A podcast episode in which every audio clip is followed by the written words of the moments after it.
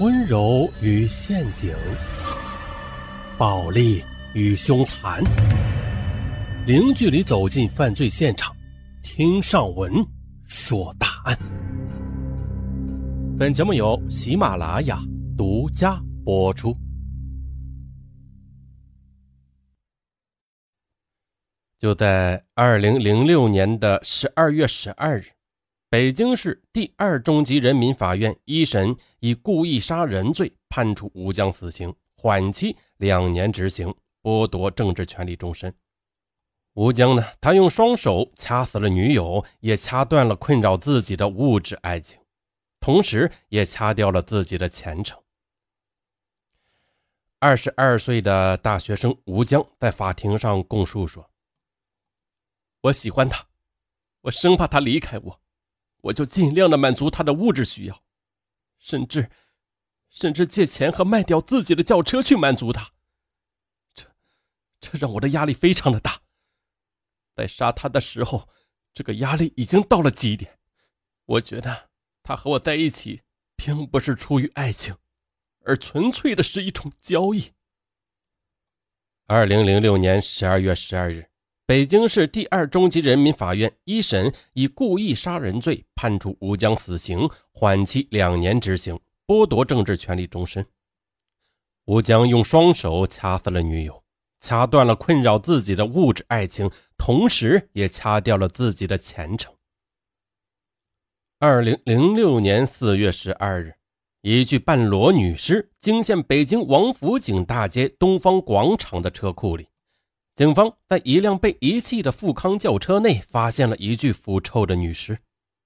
根据侦查，警方锁定了这起杀人案件的嫌疑人是北京工业大学外国语学院的学生吴江，而被他杀害的正是自己的女友，也是他的同学朱月平。四月十三日凌晨一点钟，制造这起凶杀案的大学生吴江。被警方拘捕。吴江的父亲是一位政府机关的后勤工作人员。吴江两岁的时候呢，父母就离婚了。此后，母亲再也就没有出现在他的生活里。就这样啊，吴江呢一直跟着父亲和奶奶生活。就在二零零三年，吴江考入北京工业大学外国语学院外贸日语系。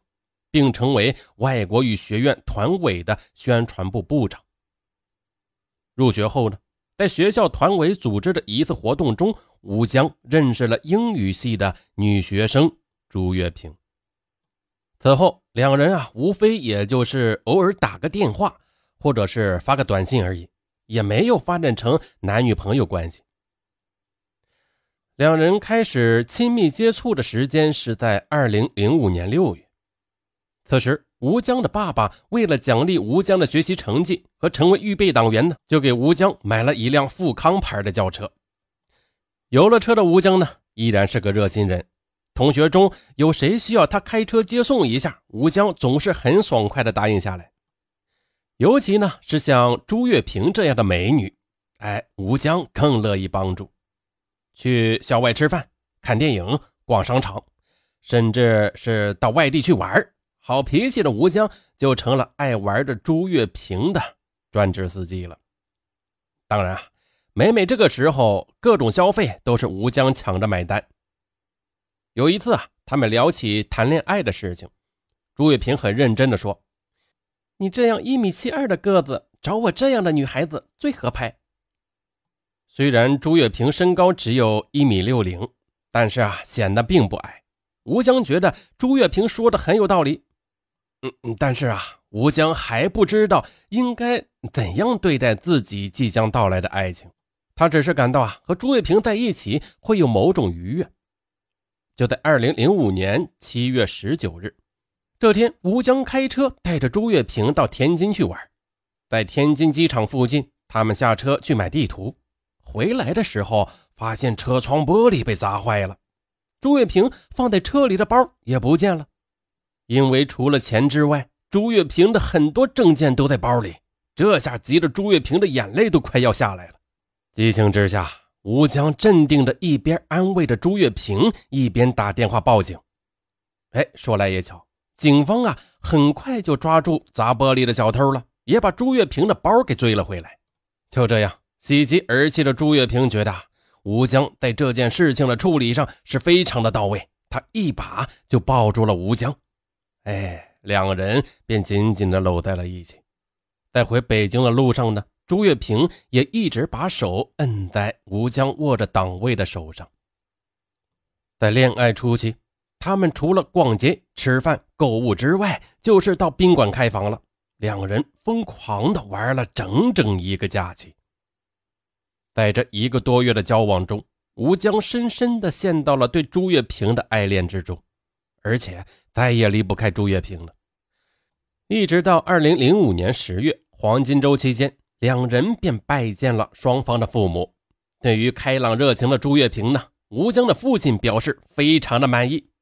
朱月平的父母开始并不太同意女儿读书时谈恋爱，但是啊，听说吴江是班干部，人呢也特别的优秀，最后啊还是默认了他们的关系。就这样确定了恋爱关系之后啊，他们的矛盾开始慢慢的凸显了出来。这些矛盾呢，主要是来自两人的消费观。朱月平认为，男人和女人在一起就应该男人花钱。可对于吴江来说，父亲每月给他的生活费用大约是在六百元左右。上大学两年下来，他攒下两千多元。但是自从买车之后啊，尤其是跟朱月平谈恋爱之后，这点钱啊就不够花了。相比吴江而言呢？朱月平的家庭状况要稍好一些，因此啊，追求时尚生活的朱月平也养成了花钱大手大脚的习惯。在花光了手头上仅有的两千多元积蓄之后，吴江只好找奶奶要钱。奶奶给了吴江一千元，但是没过几天，这点钱又没了。吴江不愿意在朱月平面前丢面子呀，他只好找同学和老师去借钱花。前后共借了同学和老师六千多元，而这些钱对于两个高消费的恋爱中的男女而言不算的什么。接下来的事情更是吴江尝到了过早的激情所带来的苦涩和沉重。二零零五年十月，朱月平突然发现自己这个月没来例假，他被这个突如其来的意外吓坏了，他赶紧告诉了吴江。他们立马去医院检查，朱月平的确怀孕了。唯一的办法就是堕胎。万般无奈之下，吴江偷偷的把富康轿车开到二手车市场，以六万元的低价卖掉了。打胎事件深深的伤害了朱月平，也使吴江呢觉得愧对于女友。一开始呢，朱月平并不知道吴江卖车的事情。当他发现吴江没了车之后，每次吴江约他出去玩的时候呢，他就以嫌累为由，不愿意和吴江见面了。无奈之下呀，吴江只好又租了一辆车。这下好了，除了租车、还债和消费外，吴江还为朱月平买了好多的衣服。很快呀，这钱花的又差不多了。吴江卖车之后，他一直也不敢回家，但是这个纸是包不住火的啊。后来，父亲知道吴江卖车之后啊，也没有过于的埋怨他。他把儿子叫回家中，并拿钱赎回了那辆富康车。没有钱的吴江呢，看到报纸上有很多买彩票发财的消息，他决定了去买彩票试试运气。可是彩票买了不少，吴江却一直没有中过奖。因为花钱的问题呢，两人也经常的发生争吵。有几次啊。吴江在愤怒中掐住了朱月平的脖子，直到朱月平喊救命时，吴江才住手。而导致发生不幸的事啊，是因为房子。